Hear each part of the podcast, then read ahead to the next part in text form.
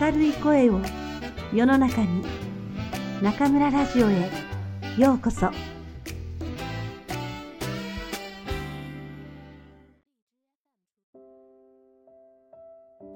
听众朋友们晚上好，欢迎收听中村电台。今天中村老师为大家朗读的是来自日本现代科幻小说之父新新一的短篇小说集《淘气的机器人》中的作品。 试制样品。某天，强盗潜入一位博士的研究所，想要抢劫钱财，但博士非常贫穷，于是强盗让博士交出新发明的试制样品，想借机大赚一笔。博士当然不肯。强盗见状，把他关进了除了桌椅别无他物的地下室，心想他饿了就会乖乖投降。结果这一关就是十天，博士依然神采奕奕。可强盗却饿得只能放弃，这到底是怎么回事呢？听中村老师为大家讲述。気まぐれロボット、星新一。試作品。M 博士の研究所は静かな林の中にあった。博士はそこに一人で住んでいる。 町から遠く離れているので、誰もめったに訪ねてこない。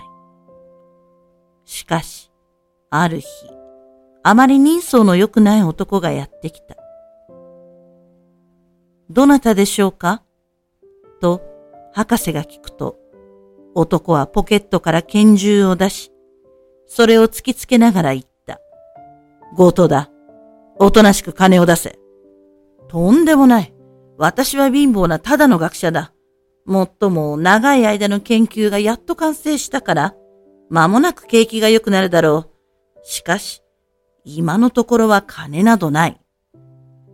コーエム博士は答えたが、そんなことで強盗は引き下がりはしない。ではその研究の作品をよこせ。どこかの会社に持ち込んだら高い金で買い取ってくれるだろう。ダメだ。渡さない。人の研究を横取りしようというのは良くない精神だぞ。それなら一人で探し出してみせる。強盗は逃げ出さないようにと博士の手を引っ張って研究所の中を調べ回った。しかし、試作品らしいものはどこにも見当たらない。最後に小さな地下室を覗いた。中はガランとしていて、机と椅子が置いてあるだけだった。強盗は博士に言った。どうしても渡さない気なら、ただでは済まないぞ。拳銃の引き金を引くつもりなのか？いや、殺してしまっては品物が手に入らない。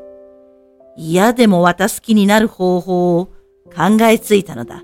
さあ、この地下室に入れ。一体私をどうしようというのだ。あなたをこの中に閉じ込める。俺は入り口で頑張ることにする。そのうち空腹のため悲鳴をあげるだろう。品物を渡す気になったらすぐに出してやる。ひどいことを思いついたな。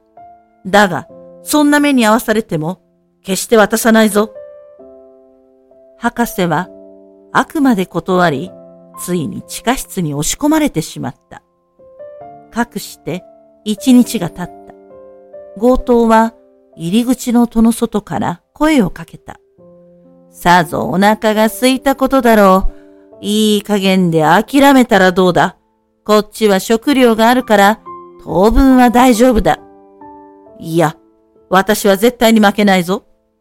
痩せ我慢をするなよ。しかし、その次の日も、そのまた次の日も同じことだった。声をかけると、中で博士が元気に答える。時には、のんきに歌う声も聞こえてくる。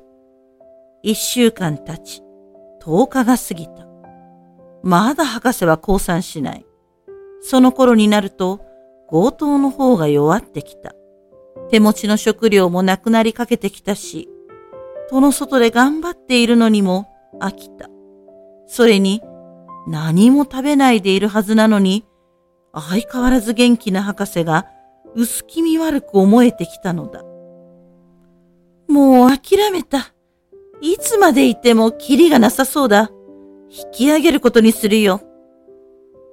強盗はすごすごと帰っていった。M 博士は地下室から出てきて、ほっとため息をついた。それから、こうつぶやいた。やれやれ、やっと助かった。試作品が地下室にあったとは、強盗も気がつかなかったようだ。私の完成した研究とは、食べることのできる机や椅子を作ることだったのだ。おかげで、その作用を自分で確かめることになってしまった。栄養の点はいいが、もう少し味を良くする必要もあるな。きっと将来は宇宙船内や惑星基地での机や椅子には、すべてこれが使われるようになるだろう。そして、万一の場合には、大いに役に立つに違いない。